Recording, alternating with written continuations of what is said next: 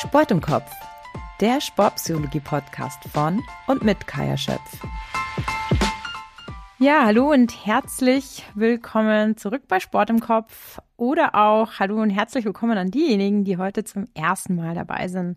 Meine heutige Gästin ist eine der besten Triathletinnen der Welt. Sie beendete ihre erste Langdistanz mit der bis dato schnellsten Debützeit aller Zeiten. Weitere Ergebnisse folgten fünfmal Ironman-Siegerin, 18 Mal Ironman 70.3-Siegerin, Ironman-Europameisterin 21 und 22, Ironman-Weltbestzeit 8 Stunden 18,20, vierter Platz Ironman-Weltmeisterschaften Hawaii 22 und zuletzt 2023 dritter Platz. Ich werde jetzt auch gleich nochmal fragen, ob ich ähm, irgendwas vergessen habe. Sehr erfolgreich und das, obwohl sie eigentlich aus dem Klettersport kommt. Ja, sie ist bis zum Schwierigkeitsgrad 9 plus geklettert. Werde ich sicherlich niemals klettern.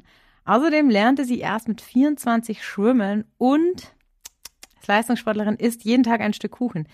Welches Motto dahinter steckt, verrät sie uns später aber sicher selbst. Ihr Erfolgsrezept ist vermutlich, dass sie ihre eher erst spät erkannte Leidenschaft zum Beruf machen konnte.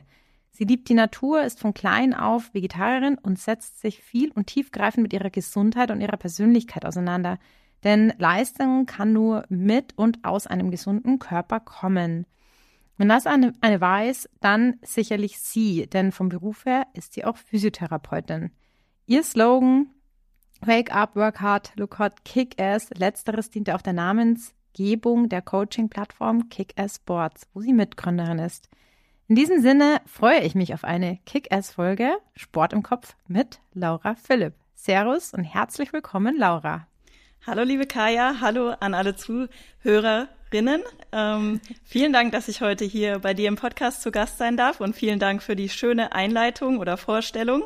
Ähm, soweit ich das jetzt mitgehört habe, ähm, hast du nichts ähm, Relevantes vergessen, sondern sehr viel Information auch schon gegeben. Sehr gut, ja, das ist immer, wenn, wenn so viele Ergebnisse stehen, dann wird die ähm, Einleitung immer relativ lang und daher frage ich immer lieber nochmal nach. Aber ich habe ja gerade schon gesagt, du musst unbedingt auf deiner Homepage, Laura, dein aktuellstes Ergebnis, dritter Platz, Podium bei den Ironman-Weltmeisterschaften ausbessern. Ja, danke für den Hinweis. Tatsächlich steht es auf meiner To-Do-Liste. Ah, ähm, für die Tage, an denen ich nicht so viel trainiere, ähm, die Überarbeitung meiner Homepage. Ähm, da habe ich ein bisschen was zu tun. Und äh, tatsächlich ist es ja immer noch auch eine wichtige Visitenkarte für einfach Menschen, die äh, ja den Namen recherchieren, ein bisschen mehr über die Person wissen wollen. Von daher sollte ich das auf jeden Fall tun. Da hast du recht. Und ich ähm, mache jetzt noch mal ein Ausrufezeichen hinter den Post auf meiner To-Do-Liste. Sehr gut. Erster Link. Ich werde dann auch definitiv äh, deine Homepage in den Show Notes verlinken. Ähm, da erfahrt ihr alles über äh, Laura. Ich glaube auch dein Rennkalender. Also man kann da wirklich auch verfolgen, wo du wann an den Start gehst. Laura, schön, dass du dir Zeit genommen hast. Wo bist du denn gerade und wie geht's dir? Ja, ich bin gerade zu Hause. Äh, zu Hause ist Neckargemünd bei Heidelberg. Ähm, ja, Sehr und schön. es, äh, ich war gerade davor auf den Kanaren zum Trainieren und mhm. jetzt äh, genieße ich es mal kurz äh, zu Hause zu sein. Ist auch gar nicht so lange die Zeit. Ähm, die ist meistens, äh, ja, dient die eben äh, vielen organisatorischen Dingen und dann geht's schon wieder weiter ins nächste Trainingslager in die Schweizer Berge. Das nächste Camp wird ein Höhentrainingslager. Da freue ich mich auch schon sehr drauf, auch wenn es da natürlich äh, jetzt noch relativ kalt ist. Ja. Ähm, aber ja, aktuell genieße ich gerade mal die eigenen vier Wände.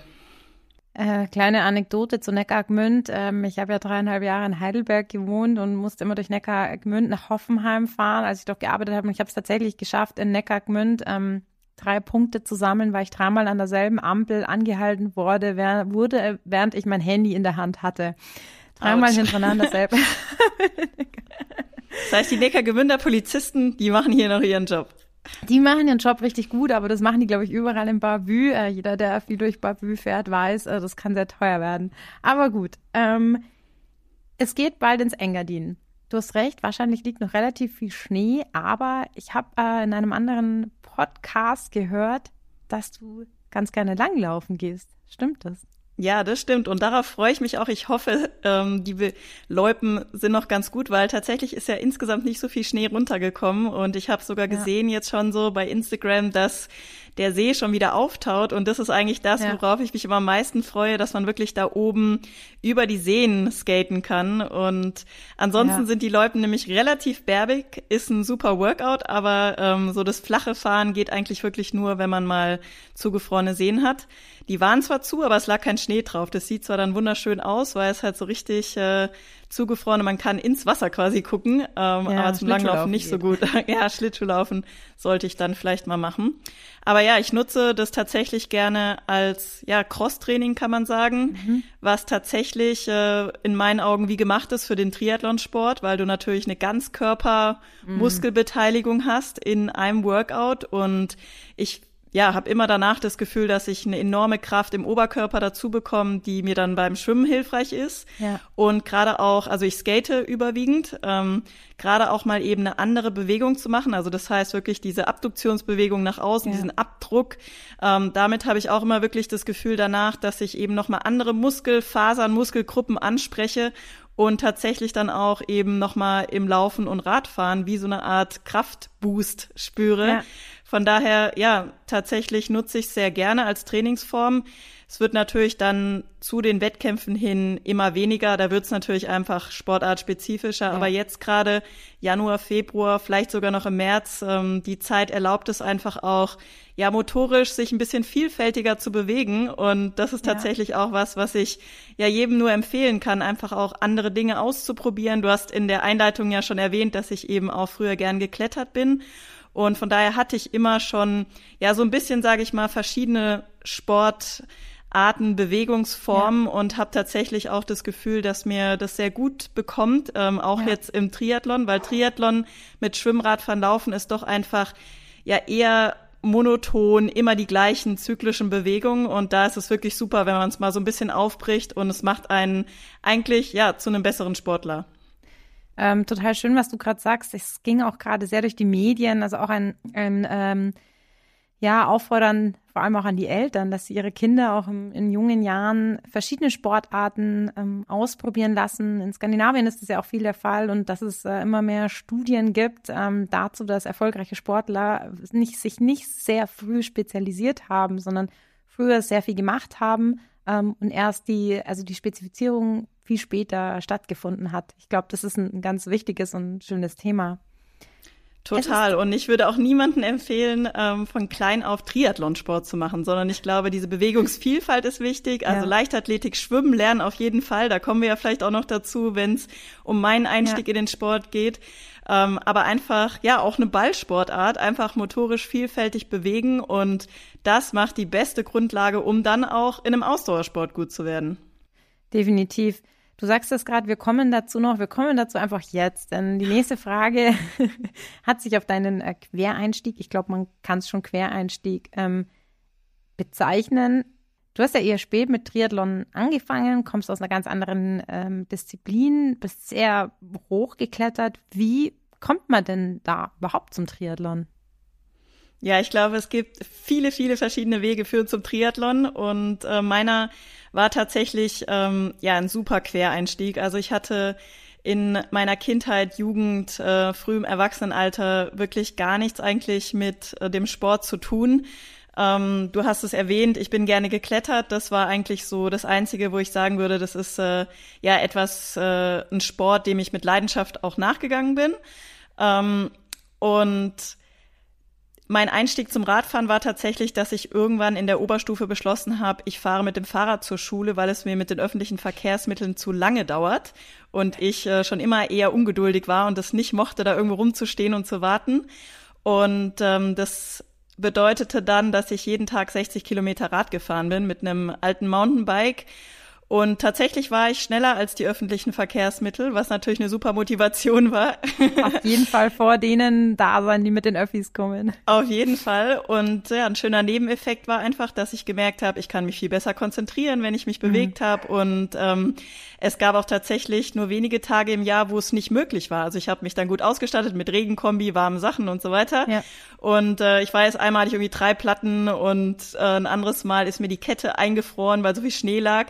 Aber ansonsten ähm, ging das eigentlich jeden Tag. Und das war schon, glaube ich, auch was, äh, was mir fürs Leben viel geholfen hat. Ähm, und natürlich auch als schöner Nebeneffekt mir eine gute Fitness beschert hat. Also ich habe da tatsächlich so das erste Ausdauertraining gemacht und ja. äh, somit war ich irgendwie dem Radfahren zumindest schon nah.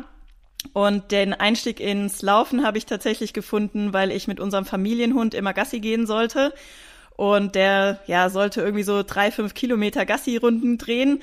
Und das war mir auch einfach zu langweilig, das da zu gehen. Und dann habe ich gedacht, okay, jetzt jogge ich mal und schau mal dann schneller rum. Und am Anfang war es furchtbar und irgendwann ähm, ja, hat so ein bisschen natürlich auch der Trainingseffekt eingesetzt. Dann wurde es leichter und irgendwann habe ich es lieben gelernt. Dann habe ich die Runden ausgeweitet. Irgendwann hatte der Hund keine Lust mehr. Ich wollte gerade sagen, dann, der kam dann irgendwann nicht mehr mit, oder? genau, dann habe ich festgestellt, okay, ähm, vielleicht äh, liegt mir das jetzt hier, habe eine neue Leidenschaft gefunden. Und dann fehlte allerdings noch das Schwimmen zum Triathlon. Und ähm, ja, da habe ich tatsächlich äh, erst mit angefangen, als ich beschlossen habe, ich möchte mal einen Triathlon machen. Und hier in Heidelberg haben wir einen schönen, ähm, eine schöne lokale olympische Distanz ohne Windschattenfreigabe. Mhm ähm, den Heidelberg Man und da habe ich Freunde begleitet ähm, oder zugeschaut, die eine Staffel dort gemacht haben und habe irgendwie gedacht, hey, das sieht schon richtig cool aus. Die Radstrecke geht da auf den Königstuhl hoch, da sammelt man ordentlich Höhenmeter, laufen auch nochmal auf der anderen Seite Philosophenweg hoch. Also ist eine richtig coole Challenge und Schwimmen im Neckar, ja, das war dann der Punkt, wo ich dachte, okay, das kann ja. ich vielleicht nicht. Ähm, und das war aber dann auch im Endeffekt für mich der Ansport zu sagen, okay, ich gehe jetzt mal ins Schwimmbad und versuche, ob ich kraulen kann. Ich mhm. äh, muss dazu sagen, ich war auf der Waldorfschule und da ist Sportunterricht nicht unbedingt ähm, das Hauptfach. Von daher habe ich, äh, glaube ich, zweimal Schwimmunterricht gehabt oder so. Also ich habe halt nie wirklich die Technik gelernt. Ähm, ich bin nicht ja. untergegangen im Wasser, aber ähm, hatte auch einfach überhaupt nichts mit Schwimmen zu tun. Und ähm, ja, dann bin ich auf eigene Faust ins Schwimmbad, habe mir irgendwelche YouTube-Videos angeschaut, wie das irgendwie funktioniert mit dem Kraulen und hab's dann irgendwann mit äh, viel Biss geschafft, äh, wirklich dann auch mal 500 Meter am Stück zu schwimmen. Ich habe ewig gebraucht, bis ich mal mich mental überwunden hatte, an der Wende nicht anzuhalten, weil ich immer so das Gefühl hatte, oh, ich bin fertig. Und irgendwann habe ich äh, an einem Tag mir gesagt, ich halte jetzt nicht an, egal was passiert. Hier gibt's einen Bademeister, der holt mich aus dem Wasser, wenn ich untergehe. Mhm. Und das war dann wirklich so, da ist der Knoten geplatzt. Von da an konnte ich dann plötzlich sehr lange am Stück schwimmen. Von daher wusste ich, ähm, diese olympische Distanz mit den 1,5 Kilometern, die man da schwimmt, wohl gemerkt Neckar abwärts. Das heißt, ja. das wusste ich. Also irgendwie werde ich da aus dem Wasser kommen. Und dann habe ich das im Folgejahr gemacht. Also habe mich angemeldet, habe da quasi mitgemacht und war beim Schwimmen natürlich eher weiter hinten, wusste auch überhaupt nicht, wie man so ein Rennen angehen soll. Und dann äh, ja, bin ich aufs Fahrrad gestiegen und dann habe ich angefangen, das Feld von hinten aufzuräumen. Und das war so mit einer der coolsten Momente, weil ich äh, so eine Freude oder? daran empfunden ja. habe, einfach auch andere Menschen zu überholen. Und ja, da würde ich sagen, das war die Geburtsstunde ähm, von Laura Philipp Triathletin, also dass ich diese Leidenschaft für den Sport gefunden habe. Und von dem Moment an, ja, wollte ich einfach immer mehr Wettkämpfe machen. Das ist sicherlich so ein Schlüsselerlebnis, von dem man dann auch sehr, sehr lange noch zehrt. Und du hast eh gerade schon so ein paar ähm, Gedankenspielchen angesprochen, auf die wir dann noch eingehen werden, weil klar, es geht natürlich um Sport im Kopf, also die mentalen Themen.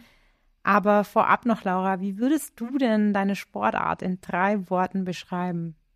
Abwechslungsreich, naturverbunden, herausfordernd. Mhm. Wie würdest du denn dich in drei Worten beschreiben? Ehrgeizig, ja. leidenschaftlich und wissbegierig. Mhm. Sehr gute Kombi. Ich finde das immer wieder schön, weil drei Worte also so spontan zu finden ist auch nicht so ganz leicht, die auch treffend sind, aber sie charakterisieren dann doch auch immer ganz gut den, den Menschen und den, den Athleten. Ähm, kommen wir zurück zum Sport. Quereinstieg. Vielleicht kennst du ja den Spruch, Hard work beats talent when talent doesn't work hard. Was denkst du, gilt bei dir? Also irgendwie muss da ja doch durchaus ein Talent da gewesen sein oder glaubst du, es war vor allem die harte Arbeit? Ich meine, jeder, der sich so ein bisschen auskennt, das, jetzt hast du gerade eine Kurzdistanz beschrieben, ähm, die ist noch machbar so, aber auch dafür muss man ein bisschen was machen. Aber wenn es dann Richtung Langdistanzen geht, ähm, muss man hart arbeiten. Glaubst du, dass es mehr Talent oder, oder auch oder mehr die Disziplin war, die dir da zugutekommen oder vielleicht sogar beides? Also ich glaube, viel von dem, was ich erreicht habe, geht auf harte Arbeit zurück. Also mhm. einfach auf ja, ähm, Ehrgeiz, Disziplin und wirklich ähm, ja den Willen, auch in etwas gut zu werden, was man erstmal nicht kann oder konnte. Ja. Ähm, und da ja, kommt mir sicher zugute, dass ich eben ähm, wissbegierig bin, offen mhm. bin. Ich bin offen für Neues. Ich möchte auch gerne mich herausfordern mhm. und ähm, was Neues ausprobieren. Und ich glaube, ohne diese ähm, ja, äh, sorry. Kombination. Ja. Mischung.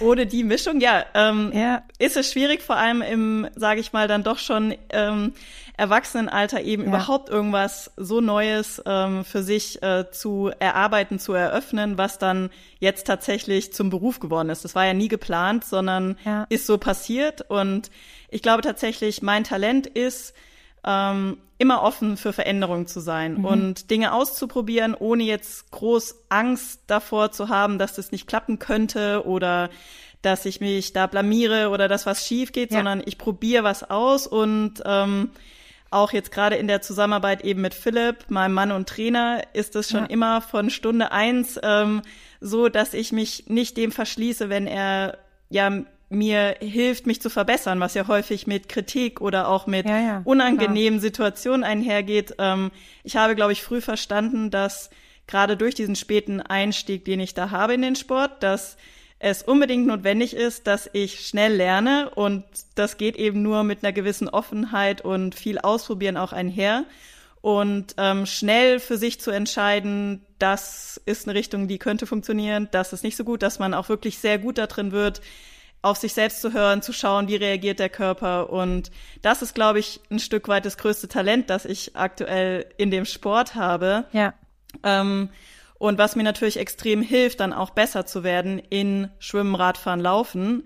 Ähm, natürlich tue ich mich im Schwimmen noch am schwersten, weil ich einfach am spätesten damit angefangen habe. Und ich würde auch sagen, dass es einfach die technischste der drei Disziplinen ist und die schwierigste, weil man einfach noch Definitiv, mit einem zusätzlichen Element, ich sag ja. mal, sich auseinandersetzen muss oder kämpfen muss teilweise.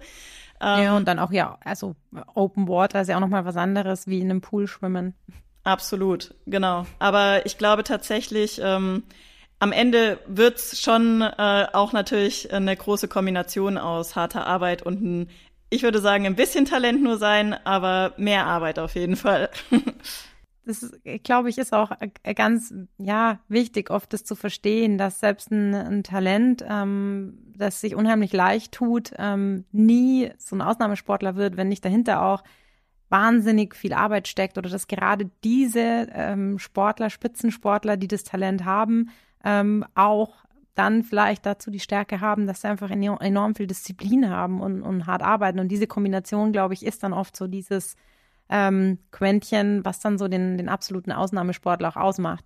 Und klar, wenn man vielleicht sagt, man ist jetzt nicht äh, top talentiert oder wie du, ich meine, mit 24 schwimmen lernen, das ist ja wirklich relativ, also was heißt schwimmen lernen, du konntest ja schwimmen, aber jetzt so die, die Kraultechnik, die man braucht, um auch dann im Wettkampf ähm, zu performen, ähm, braucht es einfach so diese Stärke an, an harte Arbeit und Disziplin. Und ich glaube, das voll. ich glaube, man Fall. kann Talent, Entschuldigung, ja auch ähm, als Bewegungstalent deuten oder eben auch als äh, mentales Talent oder ein Talent, wie man an Dinge herangeht. Also es ist ja nicht immer nur, ich verknüpfe damit häufig Bewegungstalent und da ja. würde ich halt dann, wenn ich auf mich schaue, würde ich jetzt nicht sagen, ich bin irgendwie die talentierteste Sportlerin, ähm, würde vielleicht jemand anderes bei anders mhm. beurteilen, mhm. aber mir geht's darum eher dann eigentlich so auch, dass es ein Talent ist, wie man mit Dingen umgeht oder an Dinge ja. herangeht. Ja. ja, und du hast es auch ganz schön, oder ich finde die, die Beschreibung schon Bewegungstalent, ähm, dass man sich einfach Bewegungen gut vorstellen kann, auch in anderen Sportarten oder ein Gespür dann für seinen eigenen Körper auch in der Bewegung hat, auch in anderen Sportarten. Also sagst du ja auch, du gehst langlaufen und skaten oder ähm, ja, früher das Klettern, dass man einfach ein, ein, Talent dafür hat, dass man seinen Körper gut einschätzen kann. Und das gelingt einem, glaube ich, aber auch gut durch das Ausprobieren über andere Sportarten und macht einem dann natürlich in der Hauptdisziplin auch wieder besser. Ähm, ich kann mir vorstellen, dass das ähm, auch so ein bisschen so der, dieses Talent für, ja, Bewegung, Bewegungsvorstellung auch ist. Jetzt trainieren ja Triathleten unheimlich lange Umfänge. Trainierst du da alleine oder hast du Trainingsgruppen? Oder beides? Ja, also ich würde sagen, zu 99 Prozent trainiere ich tatsächlich alleine. Mhm. Ähm, einfach auch, weil ich natürlich als Profisportlerin den Luxus habe, dass ich tagsüber trainieren kann oder mir den ganzen Tag, der, der ganze Tag steht mir zur Verfügung für meine Trainingseinheiten. Und das heißt ja eigentlich schon mal, dass ich äh, fast nur mit anderen Profi-Triathleten, wenn überhaupt äh, tagsüber, wenn andere eben zur Arbeit müssen, trainieren könnte. Da gibt's natürlich dann auch nicht äh, in jeder Stadt Deutschlands unendlich viele.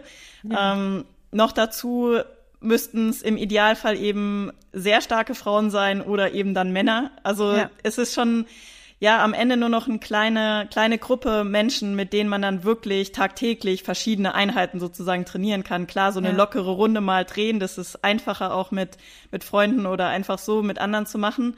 Aber wenn es wirklich so um Kerneinheiten geht, wirklich ja. um ja viele Trainingseinheiten, die wirklich sitzen müssen, auch einfach von, von der Trainingsintensität, da ist es tatsächlich so, dass ich ja eigentlich schon seit vielen Jahren das überwiegend alleine mache, weil ich einfach natürlich auch weiß, dass ich nicht unbegrenzt Jahre zur Verfügung habe, um mich auch noch weiterzuentwickeln oder um überhaupt in dem Sport erfolgreich zu sein. Ja.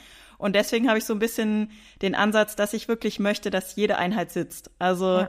die Qualität der Einheiten, die steht bei mir ganz oben und die ist eben einfach am höchsten, wenn ich alleine unterwegs bin, wenn ich äh, mich voll auf den Bereich der Intensität konzentrieren mhm. kann, der eben für meine Entwicklung am besten ist. Das klingt jetzt dann hier und da vielleicht eben auch ein bisschen egoistisch oder ähm, kann der ein oder andere nicht so gut nachvollziehen. Aber ich denke, wenn man das Ganze als Job wiederum bewertet oder betrachtet, dann wird es doch vielleicht einfacher. Bringen, ja. genau. Ähm, ja. Das, ja, es ist eben mittlerweile nicht mehr nur ein Hobby, sondern es ist meine Arbeit und die nehme ich sehr ernst und ich weiß eben genau, was es braucht, um besser zu werden. Und ähm, ja. dann fühlt sich Training für mich auch nicht irgendwie einsam an, wenn ich alleine unterwegs bin, ähm, sondern ich weiß genau den Sinn dahinter und ähm, ja, genießt es sogar ein Stück weit, ähm, da wirklich äh, in meinem Optimalbereich unterwegs sein zu können. Und dennoch ist es ein super krasser Boost, mit anderen unterwegs zu sein. Also ja, das stimmt und macht ja, ja auch oft Spaß. Und ähm, du hast jetzt äh, auch die nächste Frage schön ja vorweggenommen, weil meine Frage wäre natürlich jetzt gewesen: Oh Gott, 99 Prozent allein, das klingt schon ein bisschen einsam. Und du wirkst ja jetzt auch wie ein Mensch, der sich eigentlich ähm, gerne mit anderen Menschen umgibt. Du, ähm, dein Beruf ist ja auch Physiotherapeutin, das heißt, du arbeitest ja auch gerne mit Menschen und äh, bist gerne in sozialen Kontakten und daher Glaubst du, du hast, also du hast es jetzt gerade beschrieben, es ist so ein bisschen dein Weg, ähm, dass du das auch brauchst, diese Momente der Einsamkeit und Einsamkeit klingt irgendwie so, so traurig, aber diese Momente des alleine Trainierens und was geht dir in diesen Trainingsphasen oft im Kopf um? Das sind ja Stunden. Mit was für Gedanken? Ist es Gedankenchaos? Ist es manchmal auch eine Gedankenlehre. Das kennt man ja vielleicht auch, dass es so angenehm ist, weil einfach irgendwie die Gedanken einfach so dahin fließen. Oder was passiert da? Ja, ich glaube, das ist tatsächlich total unterschiedlich. Also einmal finde ich es auch spannend, dieses Wort Einsamkeit ähm, einmal noch mal so ein bisschen zu hinterleuchten, weil ich finde, es ist so ein bisschen ein Unterschied, also alleine sein oder ja. sich einsam fühlen und irgendwie genau. ähm, gibt es, glaube ich, kein anderes Wort dafür. Also für mich ist alleine sein eigentlich was total Schönes und ich fühle mich ja dabei. Was bewusst gewähltes, glaube genau. ich. Und sich einsam fühlen ist, äh, ist meistens eher, glaube ich, läuft unter Definition, man wählt es nicht bewusst, aber alleine sein kann man ja irgendwie wählen, also wählen, den Zustand. Genau, deswegen müsste ich wahrscheinlich auch eher sagen, ich trainiere nicht in Einsamkeit, sondern alleine. Gibt's kein äh, richtiges Wort für. Also ja. es ist für mich äh, so, dass ich das tatsächlich super genieße, mit Menschen unterwegs zu sein. Aber mhm. genauso brauche ich auch die Zeit mit mir alleine. Und ich glaube, jeder kennt es ja doch auch ein Stück weit vom Ausdauersport, dass es cool ist, auch mal mit jemandem zu laufen, sich ja. dabei zu unterhalten. Aber das Gefühl danach ist zumindest bei mir häufig ein anderes. Also wie mhm. ich mich dann in meinem Körper fühle. Und das Schöne am Ausdauersport ist, dass man ja meistens doch irgendwie ähm, irgendwie gleichmäßig unterwegs ist, frische Luft äh, meistens noch abbekommt und ja. es doch auch irgendwie so einen sortierenden Effekt auf Gedanken auch hat, dass dass man sich danach ähm, strukturierter fühlt, irgendwie alles ist geordneter und äh, ja, man ist einfach so ein Stück weit mehr in der inneren Balance. Natürlich ist es bei mir so, dass ich auch sehr viele harte Trainingseinheiten habe. Das heißt, da ähm, ist das Selbstgespräch in meinem Kopf dann sicher ein anderes, als wenn ich jetzt einfach ähm, eine lockere GR1-Einheit habe, wo mhm. ich eben meinen Gedanken einen freien Lauf lassen kann. Das sind definitiv die Einheiten, die ich extrem genieße, weil ich natürlich ähm, zwischen den Trainingseinheiten mittlerweile ist nicht so, dass ich nur auf dem Sofa lieg und da dann meinen Gedanken freien Lauf lassen könnte, sondern ich bin schon auch relativ viel beschäftigt mit anderen Dingen, die es eben mittlerweile auch braucht, ähm, um ja äh, im Endeffekt ist Profisport nicht nichts anderes als ein kleines Unternehmen mhm. führen. Ähm, also, ja. dass ich da eben eine selbstständige Unternehmerin auch bin. Und da fallen so schon viele Sachen auch im Alltag an, die mich dann eben teilweise auch äh, mental beschäftigen oder ähm, Kapazitäten einnehmen. Und äh, da genieße ich es dann wirklich auch, wahrscheinlich wie die meisten Menschen, die einfach Sport auch als Tool nutzen, um den Kopf frei zu bekommen. Ja. Und gerade wenn ich so eine intensive Phase habe, dann könnte ich zum Beispiel bei vielen Einheiten gar keine Musik hören, weil ich mich mhm. dann dieses Effekts berauben würde. Und das stört ja. mich dann sogar manchmal. Ich fange dann an, denk auch, ich höre mal was oder einen Podcast oder so. Ja. Und dann muss ich es ausmachen, weil ich merke, ich habe eigentlich innerlich so viele Sachen, die ich für mich verdauen könnte, müsste, dass es mich dann nicht zum Beispiel abends vorm Schlafengehen einholt, weil das ist sonst häufig der Effekt, dass ich dann abends da lieg und das der erste Moment ist, wo ich mal anfangen zu reflektieren, zu verarbeiten. Und ja, dann äh, verzögert sich natürlich die Einschlafphase dementsprechend. Von daher finde ich, da ist einfach Sport schon mal ein tolles Tool, um ja, die Gedanken zu sortieren ja. und in eine innere Balance zu kommen. Ja, absolut. Ich finde das äh, ganz schön, was du ganz, äh, was du gerade ansprichst, äh, das Thema loslaufen, Musik hören und irgendwann merkt man so, boah, irgendwie, also so ein Unwohlfühlen und äh, der Körper schickt einem da ganz schnell Signale und das ist auch was, was ich äh, jedem raten kann. Vielleicht liegt es dann wirklich gerade da, daran, dass der Kopf eigentlich gerade Kapazitäten braucht zum Denken und nicht zusätzlich nochmal eine Beschallung oder, oder Reize, also jegliche Art von Geräuschen, Podcasts, Musik, was auch immer, ähm, sind einfach Reize und es ist wirklich ein super Tool, um den, den Kopf frei zu kriegen. Bei den GA1-Einheiten, bei den anderen Einheiten, also wenn es mal richtig hart wird, ähm, Erinnerst du dich da an Gedanken, die dich am meisten challengen? Also mit denen man dann wirklich vielleicht auch lernen muss, ähm, sie zu kontrollieren, zu regulieren? Hast du da vielleicht auch ein konkretes Beispiel, eine konkrete Situation? Ja, auf jeden Fall. Also die, ähm, das Interessante an den intensiven Einheiten, die einen irgendwie so ans Limit bringen, ist ja, dass äh, es schon tagesformabhängig ist, natürlich auch, wie man sich dabei fühlt oder nicht jede Einheit ist gleich. Und ähm, am schönsten sind natürlich die Tage, wenn man sich richtig gut fühlt, physisch und ja. meistens ist man dann eben auch mental auf der Höhe und ist Klar. in so einem Zustand, wo man sich gern pusht und ähm, äh, bei mir ist es häufig eben auch zum Beispiel mit meinem Menstruationszyklus verknüpft. Das heißt, in mhm. der ersten Zyklushälfte, da bin ich auch mental einfach so drauf, dass ich äh, so denke, wow, heute äh, gibt's eine neue Bestzeit und die Beine fühlen sich richtig gut an. Und dann ist es so super einfach, mich auch zu pushen und so ein Workout einfach anzunehmen und durchzuziehen. Und meistens denke ich dann auch gar nicht viel, sondern bin so voll im Moment und konzentriere ja. mich einfach nur auf die Watt oder die Pace oder ähm, ja, einfach so auf den Moment.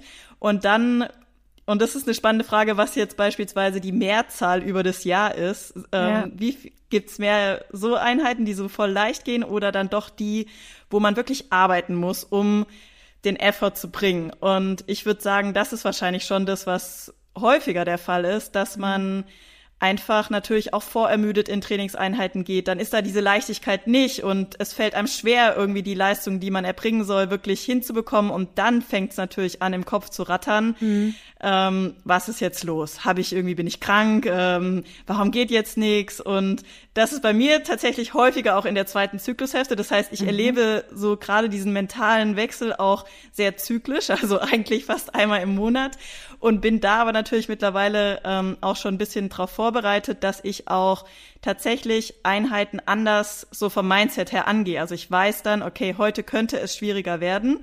Das soll dann nicht in eine selbsterfüllende Prophezeiung enden, dass es dann, dass ich dann nur darauf warte, dass es sich schwieriger anfühlt, sondern ich bin eigentlich immer offen vor jeder Einheit, aber mittlerweile habe ich gelernt, dann auch äh, wenn es nicht sich so gut anfühlt oder nicht gut läuft, das zu akzeptieren und dann wie so einen mentalen Schalter aber auch umzulegen, um nicht in so eine Negativspirale abzurutschen, weil das ja. würde ja dann am Ende bedeuten, immer wenn ich mich irgendwie schlechter fühle, kann ich nicht performen oder ich frage mich, soll ich jetzt aufhören, macht keinen Spaß. Ähm, eigentlich genau. die Sachen, die so Treiber für mich sind, dass ich Freude haben will, dass mich das pusht, die treffen dann nicht immer ein, aber da würde ich sagen, äh, habe ich gelernt zumindest in den meisten Fällen damit mental auch umzugehen. Ja, Negativspirale, ähm, ganz, ganz eine schwierige Sache und, und die self-fulfilling äh, prophecy ähm, sozusagen. Und du hast jetzt zum einen angesprochen, also dass man sich nicht im Vorhinein limitiert und sagt, ach, heute geht eh nix und ähm, sondern, und ich glaube, das ist ein ganz wichtiger Kernpunkt, ähm, es akzeptiert, man weiß es ja und es ist auch ganz spannend, gerade bei Frauen. Ähm, manche haben überhaupt keine hormonellen Schwankungen oder überhaupt keine Einflüsse. Also das muss man ja auch ganz klar erwähnen. Bei manchen ist es sehr, sehr stark. Und ähm, es ist spannend, das zu beobachten, denn wenn ich Muster erkenne, dann macht es es auch ein Stück weit wieder kontrollierbar, so wie du sagst. Du weißt es dann einfach erste Zyklushälfte, zweite Zyklushälfte du gehst dann mental anders an die Sache ran, du akzeptierst es schon und durch diese Akzeptanz und auch herangehen, hey, ich weiß es, das könnte heute so sein, muss aber nicht, ähm, fällt schon mal dieser Kampf am Anfang weg. Dass ich irgendwie sage, naja, es läuft eh nicht und letzten Endes gebe ich mir ja so auch die Chance und vielleicht hattest du das ja auch schon öfters, dass es dann sogar hinten raus extrem gute Sessions wurden. Also dass auch oftmals das Gegenteil dann eingetreten ist. Und das würde man sich ja vorwegnehmen, wenn man im Vorhinein sich schon limitiert und sagt, naja, es geht eh nicht. Zweite Zyklushälfte kann ich vergessen. Kennst du das? Absolut, das total, ja.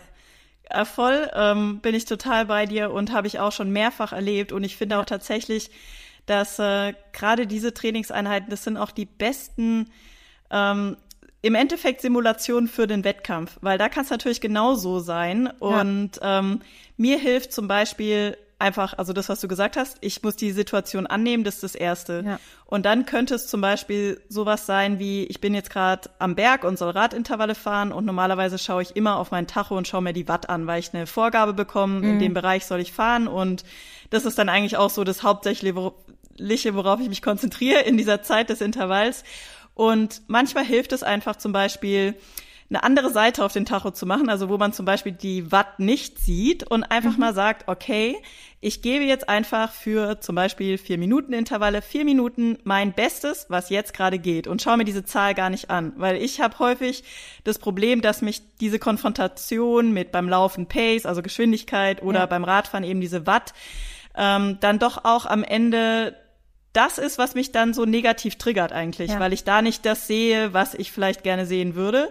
Und am Ende ist aber ja eigentlich das Entscheidende, dass man, egal in welcher Situation, sein Bestes gibt. Und mehr ja. kann man nicht von sich verlangen. Ja. Und ähm, das ist im Training genauso wie im Wettkampf. Und deswegen muss man eigentlich dankbar auch über solche Erlebnisse im Training sein, weil es hundertprozentig irgendwann im Rennen genauso eben auch mal läuft, äh, dass man sich so fühlt und dann ist man schon darauf vorbereitet und weiß, wie man damit umgehen kann. Ja. Das ist auch so der, äh, ja, ein zweiter Aspekt neben dem Annehmen und Akzeptieren. Ähm, ich möchte gar nicht die, die Messlatte runtersetzen. Wir sprechen von Performance, von Leistungssport. Das heißt, die Messlatte ist da, wo sie ist. Die Wattzahlen, die, die du fahren solltest, die sind da. Nur wenn man weiß, okay, ähm, ich bin gerade aus was für Gründen vielleicht nicht ganz so leistungsfähig, ähm, vielleicht ähm, nicht die Messlatte runternehmen, aber so wie du es gerade beschrieben hast, das, das Ziel verschieben zum, hey, ich kann heute, ich gebe heute mein bestmöglich, persönlichstes, bestmöglichstes und mehr kann ich auch gar nicht geben. Und das sind ja so, so Zahlen, die dann auch oft triggern, und sagt, okay, man ist aufgrund, was für Gründen immer, ähm, vielleicht weil zweite Zyklushälfte, vielleicht ein bisschen eingeschränkt. Und dann sehe ich permanent, dass ich die Zahlen nicht erreiche, die ich erreichen sollte. Das fängt natürlich dann irgendwann an zu frustrieren. Und dementsprechend fahre ich dann vielleicht unterm Strich am Ende des Tages viel, viel schlechter, als wenn ich mich nicht an den Zahlen, die ich erreichen müsste, orientiere, sondern an meinem persönlichen Best. Weil wenn ich natürlich während dem Leisten die ganze Zeit frustriert werde, und das ist so ein bisschen, ich zeichne da gerne dieses Dreieck auf, ähm, sich diese drei äh, sich reziprok beeinflussenden Punkte, Gefühle, Emotionen, Gedanken und natürlich Verhalten. Und wenn dann der Gedanke kommt, toll, ich schaff's einfach nicht, dann kommen Zweifel, dann kommen Frust, was sich, und da gibt's ganz tolle Messungen, wie sich dann auch so diese ähm, Gefühle, Gedanken auch auf meinen Bewegungsapparat letzten Endes auswirken, dass dann ja Muskelbewegungen verkürzt werden, dementsprechend ich dann weit unter meinem persönlichen Best an diesem Tag bleibe, auch wenn es vielleicht nicht das ist, was ich hätte machen sollen. Aber wie geht man dann aus dem Training raus, wenn man das Bestmögliche für sich selbst erreicht hat? Natürlich viel zufriedener, wie wenn man ähm, ja nicht akzeptiert oder die Messlatte zu hoch setzt und dann eigentlich nur frustriert ist nach einer Trainingssession. Total. Und ich bin zum Beispiel da eben auch meinem Trainer, dem Philipp, sehr dankbar, dass er mir häufig so ein Range angibt. Das heißt, ähm, mhm. Ja, also das ist ein Bereich, das kann 30 Watt unterschiedlich sein, aber er weiß eben physiologisch, da passiert bei mir eigentlich ein ähnlicher Reiz und an Tagen, wo ich mich extrem gut fühle, darf ich gerne mich an dem oberen Wert orientieren und an Tagen, wo es mir nicht so gut geht, an dem unteren und trotz und ich weiß, ich habe einfach trotzdem diesen Trainingsreiz getickt und ja. das ja, es macht es nicht unbedingt viel besser, immer sich nur am oberen zu orientieren. Das ist zum Beispiel sowas, was ich sehr gerne mache, dieses Übererfüllen, einfach mhm. weil ich irgendwie so bin. Ähm, ist natürlich eigentlich für einen Leistungssport auch eine gute Eigenschaft, aber ist äh, in einem Trainingsaufbau auch nicht immer hilfreich, ja, weil man muss eben auch die unteren Sachen äh, und einen Unterbau schaffen. Und da hilft es dann eben nicht, wenn man jemanden hat, der immer nur gerne äh, möglichst schnell sein will. Ähm, Genau, aber das hilft mir eben zum Beispiel teilweise auch extrem, dass ich da so eine mentale Entspannung finde, weil ich einfach weiß, ich muss nicht immer übererfüllen, sondern es reicht auch einfach mal nur ähm, genau die Vorgabe zu erfüllen. Das funktioniert natürlich auch bei dir ähm, sehr gut und ich glaube, das ist das Schöne auch oder auch das Wichtige, dass man ähm, ja oder der Trainer einen vielleicht sehr gut kennt, natürlich seine Werte kennt, aber auch die Persönlichkeit des Menschen, weil jemand, der dich kennt, weiß, ähm, wenn er dir eine Range gibt, wirst du dich, wenn du kannst, sowieso an den oberen Zahlen orientieren. Es gibt natürlich Sportler, die vielleicht auch anders ticken, denen sollte man dann vielleicht die Range nicht auf 30 ähm, Stufen, Prozent oder wie auch immer, sondern vielleicht nur auf 15, weil man weiß, na ja, wenn der kann, dann orientiert er sich eher an den unteren. Und ich glaube, das ist auch so zum einen das Körperliche, aber zum anderen auch, also die Zahlen des Athleten, aber zum anderen auch wissen, wie der tickt. Und das ist, glaube ich, total wichtig, dass da ähm, hast du, du natürlich einen, was heißt ein Vorteil, aber es ist natürlich schön, dass du mit jemandem zusammenarbeiten kannst, der dich einfach sehr, sehr gut kennt, beziehungsweise ja auch die Philosophie hat, seine Athleten, nicht nur dich, sondern die, die er betreut, einfach auch als Mensch zu kennen. Und ich glaube, das ist, ähm, ja, ist extrem spannend. Wenn jetzt dann doch so negativ Gedanken kommen, hast du da ein Beispiel, ein konkretes Beispiel, das dir irgendwie prägend, auch so ein Schlüsselerlebnis. Man hat ja oft so Schlüsselerlebnisse einfällt, wo du es geschafft hast, aber diese Gedanken zu regulieren, also sprich Gedanken, die einen natürlich, wenn man sie zulässt, irgendwo zweifeln lassen, frustrieren, ähm, die zu regulieren und ähm, wieder in eine, aus der Negativspirale raus. Und wenn ja, wie machst du das? Also ein gutes Beispiel wäre ähm, Hawaii 2022, äh, wo ich Vierte geworden bin. Mhm. Da war ich wirklich äh, in sehr guter Form da am Start und hatte auch das Gefühl, also ich war äh, für mich in einer guten Schwimmgruppe war quasi beim Radfahren umgeben von den Athletinnen, wo ich gerne sein wollte. Und mhm. dann habe ich eine Penalty bekommen, also eine sogenannte Zeitstrafe ähm, für vermeintlich irgendwie Windschatten fahren. Ähm, mhm. Wir müssen eigentlich immer zwölf Meter Abstand halten und im Triathlonsport ist es leider noch relativ unprofessionell. Das heißt, da fahren wirklich Kampfrichter halt mit dem Motorrad nebenher und die schätzen dann ungefähr so Augenmaß halt Abstände ein oder ja, ja also es ist ein bisschen mhm. schwierig. Da ist auf jeden Fall noch ähm, Verbesserungspotenzial äh, mit moderner Technik. Aber kurzum, ich habe diese Zeitstrafe bekommen und man darf da auch nicht irgendwie anfangen zu diskutieren, hinterfragen. Ja Äh, da, der, die werden einem keine Informationen geben. im Rennen die Zeitstrafe. Genau, die, die wird einfach eine Karte gezeigt und dann muss ich als Athletin am nächsten Penalty Tent anhalten. Das heißt, ich darf nicht bis zum Ende quasi weiterfahren und dann irgendwie ähm, dort anhalten, sondern man muss einfach direkt anhalten an dem Krass, nächsten Zelt. Okay. Das heißt halt im Rennverlauf, äh, man wird eben auch aus einer Renndynamik rausgerissen. Und mhm. fünf Minuten sind eine lange Zeit für eine Weltmeisterschaft. Wow. Also man steht da und ich stand in diesem Zelt. Die Leute, die dort vor Ort halt so eine die Zeit nehmen, die können natürlich überhaupt nichts dafür. Die wissen auch gar nichts, warum ich das bekommen habe. Äh, die kriegen aber natürlich sehr viel Frust auch ab von den Athleten, die da reingestellt werden. Und ja, ich habe mich einfach so zu Unrecht bestraft gefühlt, weil ich tatsächlich die erste Rennstunde komplett vorne gefahren bin und die ganze Zeit den, die Führung dieser Gruppe gemacht habe und ich habe keine Situation vor Auge, wo ich diesen Fehler begangen habe. Und das war für mich wirklich eine richtig krasse Situation. Also ähm, einmal, wir haben natürlich nicht so viele Chancen übers Jahr überhaupt bei so großen Wettkämpfen am Start zu sein. Und Hawaii ja. ist auch natürlich mit einem ja. riesen finanziellen, zeitlichen Invest Aufwand. verbunden. Ja. Und ähm, dann stand ich da und wusste, okay, das war's jetzt auf jeden Fall mit dem Podium und mit all den Zielen, die ich mir gesetzt habe. Und ich hatte so eine Wut in mir und habe mich einfach so, ja, Verzweiflung auch. Und gleichzeitig war da niemand, mit dem ich darüber reden konnte oder dem ich mich mitteilen konnte. Und das war wirklich, würde ich sagen, jetzt mit einer der extremsten mentalen Herausforderungen, der ich mich konfrontiert gesehen habe jetzt bisher in meiner Laufbahn. Dann zu sagen, okay, jetzt sind gleich diese fünf Minuten vorbei und ich ähm, ja war dann plötzlich, glaube ich, auf Position 40 oder so, obwohl ich davor irgendwo schon Richtung Top 5 unterwegs war. Also sehr weit nach hinten durchgereicht sozusagen durch diese fünf Minuten in dem Rennen. Und dann musste ich für mich einen Weg finden, sozusagen den Schalter umzulegen und irgendwie dieses Rennen weiterzumachen. Und ein Ironman kann sehr lange werden, wenn man irgendwie mental nicht ähm, mit sich im Reinen ist oder nicht einen, sage ich mal, positiven inneren Treiber hat, der einen über so eine lange Distanz bringt. Und das war leider zu einem sehr frühen Zeitpunkt in dem Rennen. Das heißt, ich hatte schon noch sechs Stunden ungefähr vor mir. Und die waren erstmal auch super einsam, weil ich war, es war irgendwas bei Kilometer 45 auf dem Rad von 180. Und in Hawaii fährt man auf dem Highway-Rad, da geht's ewig lang geradeaus und man sieht auch sehr lange nichts, niemand anderen. Äh, da gibt's auch nicht viel Zuschauer. Kann ich bezeugen, wenn man genau. mal eine Hawaii-Live-Übertragung ein bisschen anschaut. Ja, und äh, das heißt, da war ich komplett alleine. Und das würde ich sagen, war der ultimative Test, wie sehr ich das möchte, ja. in einem Rennen abzuliefern. Und ich habe danach, ähm, also das Rennen, die sechs Stunden, die konnte ich wirklich also gar nicht genießen, muss ich sagen. Es war für mich äh, eine große mhm. Qual, das zu Ende zu bringen, weil ich einfach ähm, ja so, so traurig einfach auch war, dass mir diese Chance ja, genommen wurde ja. und dass ich mich so dieser Willkür ausgesetzt gefühlt habe und so bestraft gefühlt habe für was, was ich nicht gemacht habe. Ähm, oder nicht. so ein Kontrollverlust. Also Total. Also das wurde mir auch erstmal bewusst, ja, genau, wie viel Kontrolle so hilflos so fühlt man sich da auch. Absolut. Einfach gemein, also eins der unschönsten. Gefühle eigentlich so. Ja. Und, und da trifft es äh, auch die, weil du es erwähnt hast, du warst dann da einsam. Also ich glaube, da trifft es dann wieder die Einsamkeit, weil das war eben nicht selbst gewählt, ja.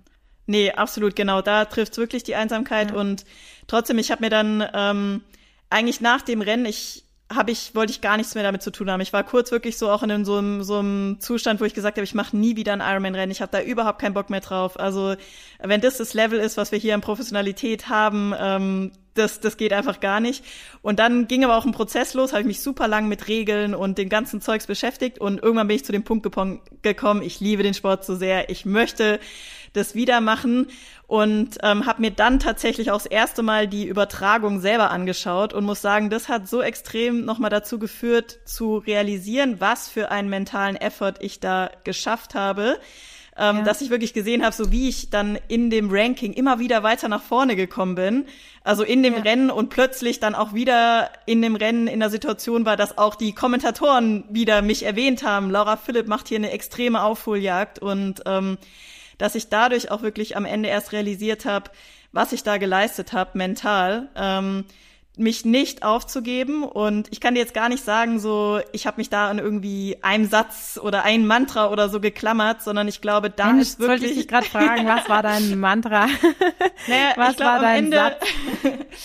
ist es so eine ganz tiefe ähm, Kraft in mir, die ich schöpfe ja. daraus, dass ich das machen kann, was ich liebe. Und ist es frei gewählt. Ich möchte, ich trainiere tagtäglich, äh, habe viel Freude dabei, sehe das als Riesenprivileg an ja. und sehe halt die Wettkämpfe als die Chance zu zeigen, was ich geübt habe sozusagen. Ja, ja ich möchte da performen, ich Bühne. möchte Genau, es ist die Bühne. Ich möchte meinen Sponsoren, meinem Team was zurückgeben über eine gute Leistung. Und deswegen, wenn es mir, ich sag mal, körperlich gut geht, ähm, würde mir eigentlich nie in den Sinn kommen, aufzugeben, einfach weil ich weiß, was dahinter steht, um überhaupt da hinzukommen in diese Position. Und Jetzt zum ja. Beispiel auch Hawaii letztes Jahr, ähm, wo ich mir den dritten Platz erkämpft habe. Auch das war auf den letzten Kilometern beim Marathon echter Kampf, weil ich einfach körperlich am Ende war.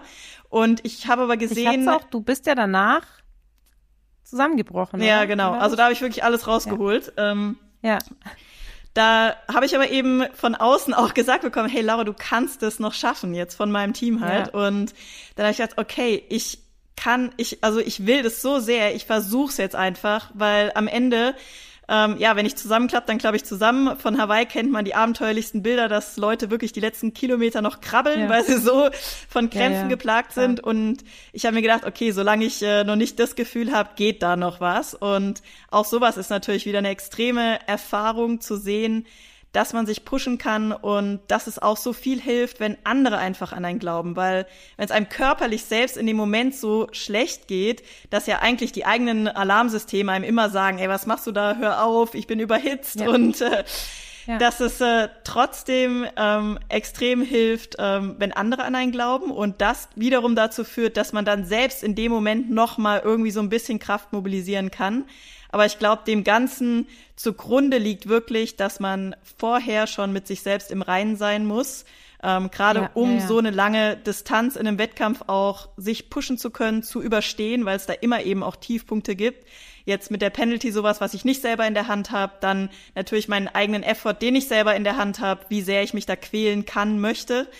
Und das finde ich das Spannende an dem Sport, äh, die große Herausforderung und ja, gleichzeitig ähm, ja auch einfach wunderschön, sich selbst da so neue Limits frei zu pushen eigentlich. Und da, ja, ähm, sehe ich mich selbst auch noch nicht am Ende, sondern ich lerne da natürlich auch immer weiter im Training. Ich versuche mich ja immer weiter zu verbessern und da ist natürlich auch die mentale Komponente, ich meine, muss ich dir ja nicht sagen, ähm, so ungeheuer wichtig. Vor allem, wenn es dann darum geht, im Moment intuitiv Entscheidungen zu treffen, ähm, wo man auch niemanden hat, mit dem man sich beratschlagen könnte, zum Beispiel.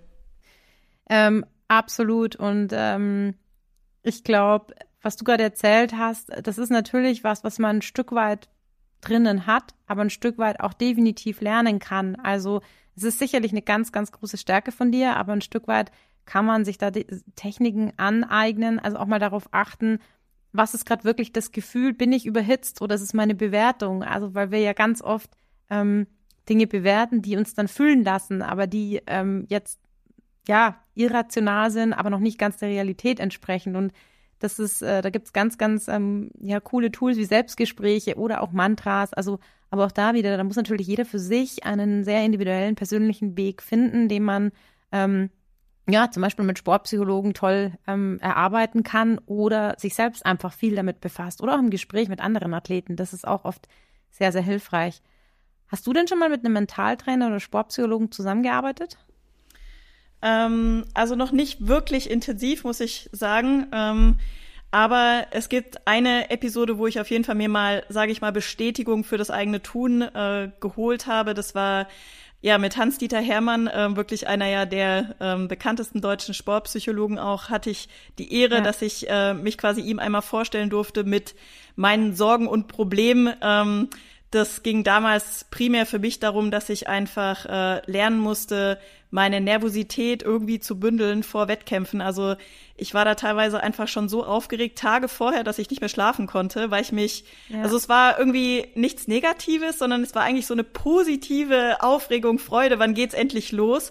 Aber gleichzeitig hat es natürlich dazu geführt, dass irgendwie mein Nervensystem komplett überstimuliert war und ich natürlich auch nicht mehr die entsprechende Ruhe gefunden habe, die es ja auch braucht vor so einem Rennen, ähm, um sich zu erholen, um dann einfach mit ja maximaler äh, Kapazität eben dann auch in so ein Rennen gehen zu können. Und es war ein spannendes Gespräch. Also er hat mir viele Fragen gestellt, wie ich bestimmte Dinge angehe und hat mir dann eigentlich am Ende sozusagen diagnostiziert, Laura, ich glaube, du bist da eigentlich auf einem richtig guten Weg und vielleicht musst du einfach auch ein Stück weit akzeptieren, dass dein ja. Körper eben so eine gewisse extreme Nervosität durchmachen muss, um eben in diesen, sage ich mal, absolut krassen Leistungszustand zu kommen, auch vom Nervensystem, ja. um dann eben bei so einem Rennen so abliefern zu können. Und im Endeffekt war eben eine seiner Fragen, ja Laura, hast du denn das Gefühl, das hemmt dich dann beim ja. Performen sozusagen? Dann habe ich gesagt, mh, hm, eigentlich nee, ich gewinne Rennen, ich bin eigentlich erfolgreich und eigentlich belastet es mich eher mental als körperlich sozusagen. Also ich bin eigentlich schon am Tag ja. danach schon da. Und das war echt spannend, weil ja, im Endeffekt war ja eigentlich die Hauptmessage, akzeptiert es als Teil der Vorbereitung. Mhm. Und allein das hat mir irgendwie schon ein Stück weit Ruhe gegeben und hat am Ende eigentlich auch ein bisschen dazu beigetragen, dass ich ruhiger wurde und das besser das akzeptieren konnte. Ja.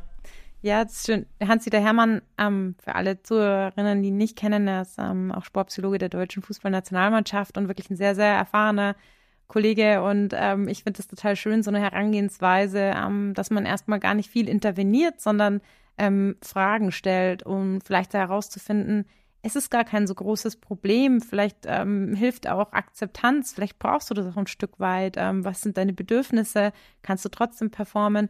Und äh, durch das Erkennen, dass es gar nicht so viel stört, sondern man vielleicht halt gehört hat, schlechter Schlaf ist schlecht von einem Wettkampf, was ja auch stimmt.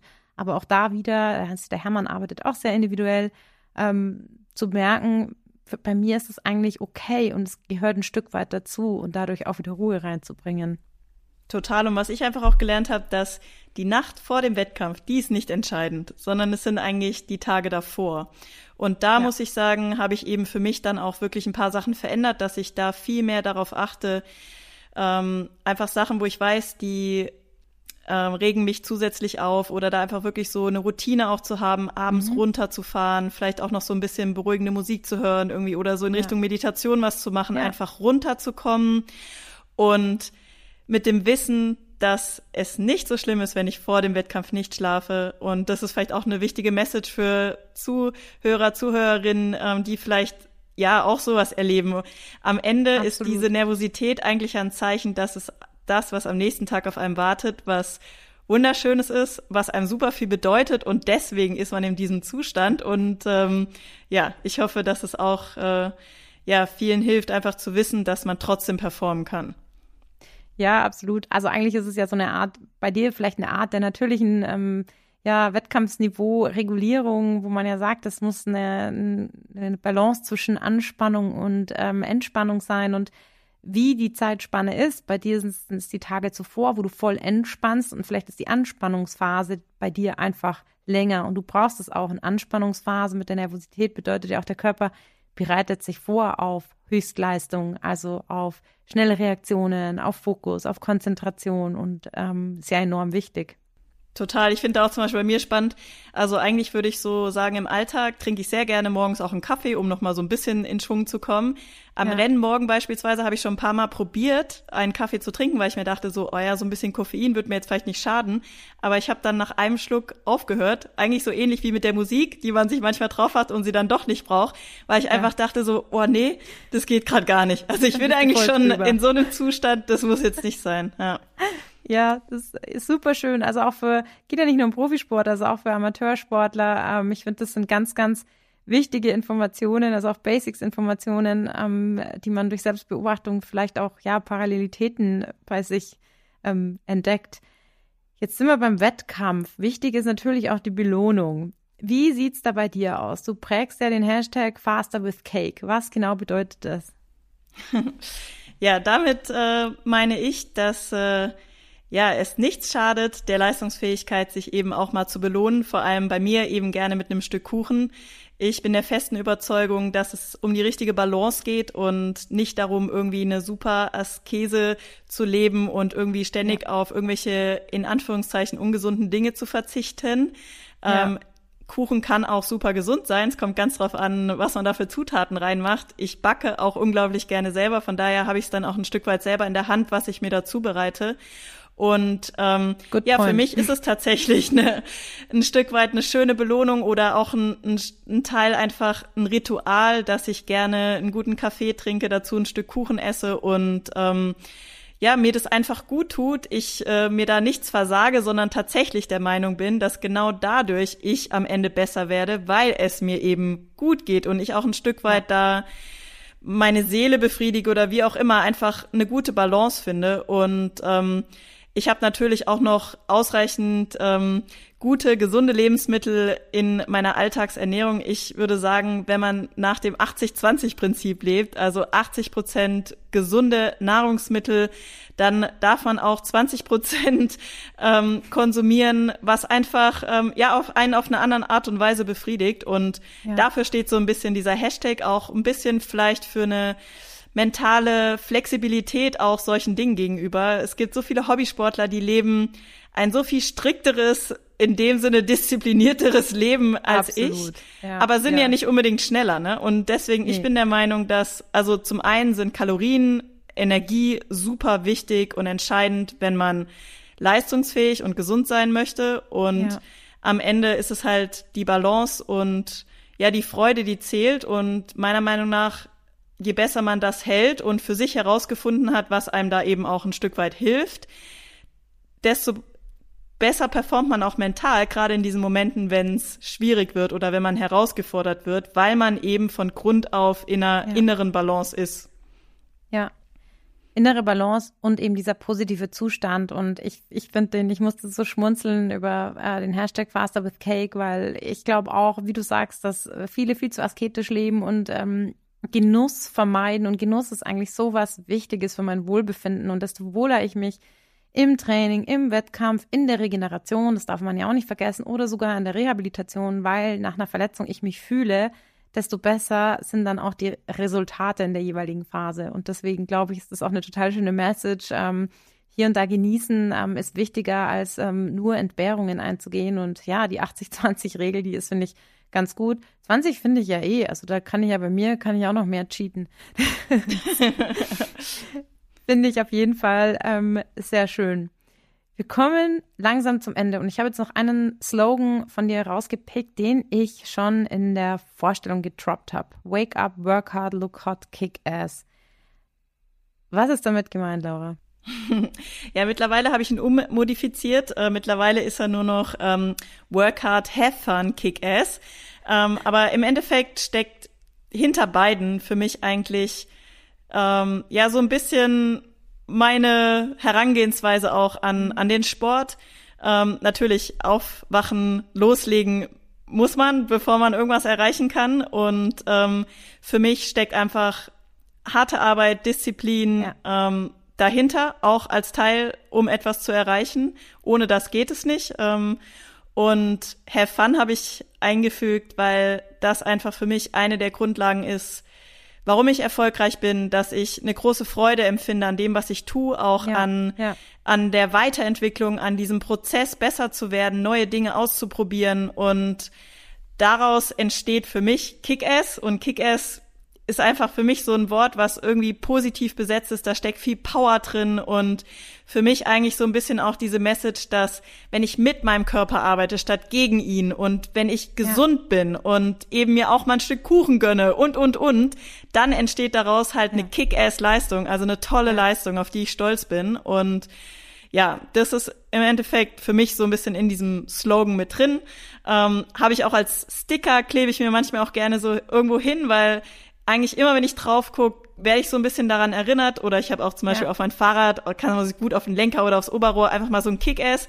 Und dann weiß ich einfach, es ist einfach so das Codewort, ähm, warum ich das gerade mache und ähm, motiviert mich extrem. Und äh, ja, ich glaube auch einige da draußen, ich habe auch äh, mittlerweile Kick-Ass-Socken. Die ziehe ich zum Beispiel auch immer dann an, wenn es irgendwie um was geht, wenn ich äh, ja. gerne so ein bisschen Superpower haben möchte. Und ich habe immer das Gefühl, und es ist ja am Ende dann auch vielleicht der Placebo-Effekt, aber auch der ähm, wirkt. Äh, von daher ähm, kann ich damit einfach noch mal so ein bisschen mehr rausholen, auch aus mir. Ja, das finde ich äh, genial, was du gerade erzählt hast. Vielleicht ähm, glauben sie mir jetzt umso mehr Athleten, wenn ich sage, hey, wir, wir überlegen uns irgendein, irgendein Wort, irgendein Wort, mit dem du all das assoziierst, was du mir gerade an Gefühlen, an Flow, an Emotionen, an positiven Zuständen erzählst. Und dieses Wort schreiben wir auf deinen Skistecken, auf deine Handschuhe, auf deinen Skischuh, auf deinen Fahrradlenker, auf, bei Reitern wird es dann wieder schwierig, auf deinen weißen Handschuh innen, was auch immer, aber ähm, so symbolische Worte, mit denen man einfach sehr viel assoziiert. Und ähm, das finde ich total cool mit dem Kick-Ass. Kann man die Socken bestellen, Laura? Ja, tatsächlich. Also jetzt mal kurz Werbung dann in eigener Sache.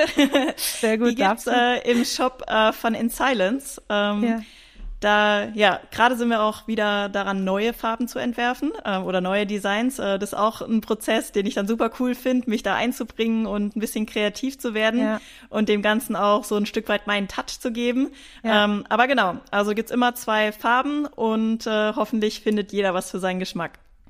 Finde ich äh, extrem cool. Ähm, es war ja auch in deinem ersten Slogan, den du ja ähm, modelliert hast, noch äh, das Thema Look Hot.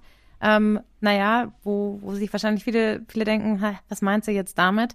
Und ähm, meine Assoziation war sofort, egal ob Männlein oder Weiblein, es ist einfach cool, coole Sportklamotten zu haben. Es motiviert. Und selbst im klinischen Bereich, wenn ich äh, Klienten empfehle, hey, kauf dir neue, coole Sportschuhe, eine neue Leggings, mal eine neue Jacke, egal ob Frauen oder Männer, es ist einfach schön und motiviert, ähm, auch Sportklamotten zu haben, in denen man sich irgendwie wohlfühlt, die vielleicht noch gut aussehen. Und ähm, ich glaube, das ist damit gemeint, wenn ich das richtig verstanden habe.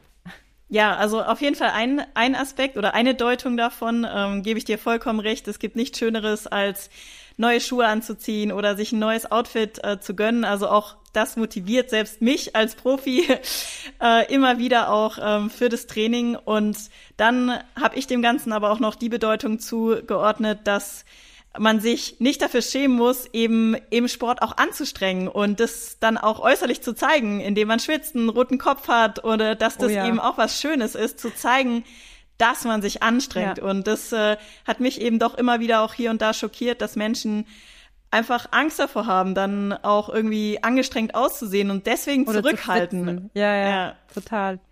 Äh, super schön, super schöne Schlussworte, würde ich sagen. Wir geben mit auf den Weg. Eat Cake and Sweat oder so.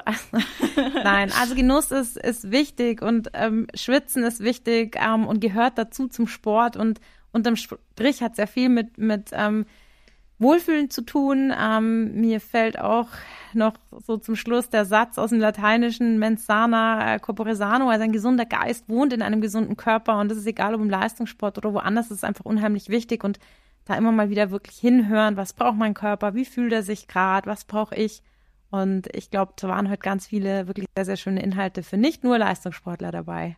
Ja, danke dir, Kaya. sehr gerne. Ja, wenn ähm, es euch interessiert, mit was es äh, Kick-Ass auch noch ähm, auf sich hat, also Kick-Ass Sports, Laura, vielleicht ganz zum Schluss kurz. Ähm, du bist ja Mitgründerin. Ich werde dann auch den Link in die äh, Shownotes natürlich einfügen. Eine Trainingsplattform für jeder und jedermann, also auch Profisportler, aber auch Amateursportler, richtig?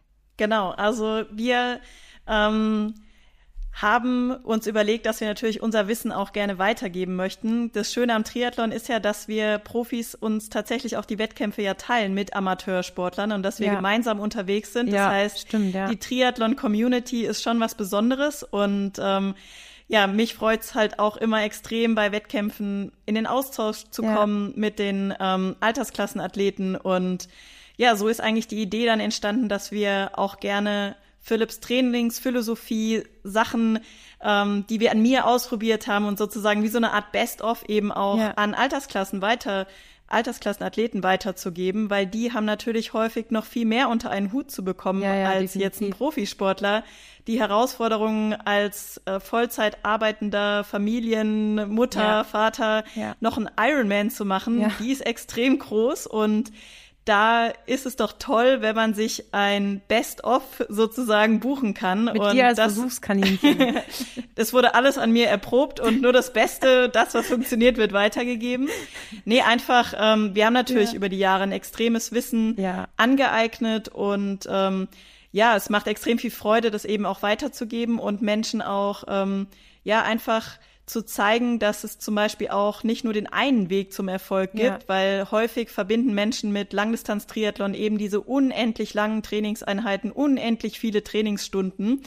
Und es gibt tatsächlich auch noch andere Wege dahin, die vielleicht besser mit einem Familienleben und einem stressigen Job zu vereinbaren sind. Ja. Und ein Aspekt, der uns eben besonders bei Kickersports extrem wichtig ist, ist das Thema Gesundheit, dass wir nicht Raubbau mit unserem Körper betreiben, indem wir noch ähm, eben ja uns im Sport extrem leer machen, fertig machen, was häufig durch so ein Langdistanztraining auch passieren kann, ja. sondern dass wir vielleicht Trainingsimpulse setzen, die einen stärker machen, besser machen, die ja. eben Kick-Ass sind ja. und dadurch helfen, ähm, die Ziele zu erreichen, auch wenn sie schwierig sind, wie ein Langdistanz-Triathlon. Äh, und wir haben, denke ich, eine Sache, die uns einzigartig macht, das sind die sogenannten Educations. Ähm, das sind Ausbildungsprogramme fürs Schwimmen, Laufen, Radfahren, ähm, wo wir eben schauen, wie bewegen sich die Menschen. Ja. Weil häufig ist ja so ein Trainer, der gibt einfach nur einen Trainingsplan und ähm, freut sich dann, wenn die Einheit einen Haken hinten dran hat und ist absolviert. Aber selten schaut jemand dahinter, wie ist die Bewegungsqualität. Ja, ja. So wie verpufft viel Energie ähm, genau. Ergonomie. Und da ist es tatsächlich ja so, dass man sich die eine oder andere ja. Trainingsstunde am Ende sparen ja. kann, wenn man sich einfach effizienter bewegt. Ja, und absolut. genau die Punkte tackeln wir eben in diesen Educations. Ähm, ein wichtiges ist zum Beispiel auch das Kraft-Education, wo wir athletische Übungen beibringen, die einfach im Endeffekt die Basis ja. am Körper schaffen, dass man diese unendlich zyklischen, monotonen Bewegungen eigentlich Schwimmradfahren, Laufen ausführen kann überhaupt ja. erst. Also in einer ja. gesunden Form, ohne sich zu schaden. Und ja, da lade ich jeden Interessierten sehr herzlich ein, ähm, gerne da einfach auch mal so ein Seminar von uns zu besuchen. Wir versuchen die Termine deutschlandweit anzubieten, auch ähm, die Schweiz ist häufiger ähm, ja auf unserem Zettel. Und äh, da einfach mal reinzuschnuppern, uns kennenzulernen, eben auch die Trainingsphilosophie. Und ja, ich kann nur sagen, mir macht's unglaublich viel Freude, so tagtäglich äh, quasi meine Arbeit anzugehen, mich auf meine Wettkämpfe vorzubereiten. Und würde mich sehr freuen, das auch an andere weiterzugeben mit dem Team von Kicker Sports. Sehr cool. Ich werde auf jeden Fall ähm, den Link zur Homepage in, den, in die, in die Show Notes bringen. Ähm, schau auch selber mal vorbei. Vielleicht dann doch mal noch eine Langdistanz. Bisher blieb's bei der Olympischen. Nein. Da würden wir sie uns sehr freuen, dich darauf vorzubereiten.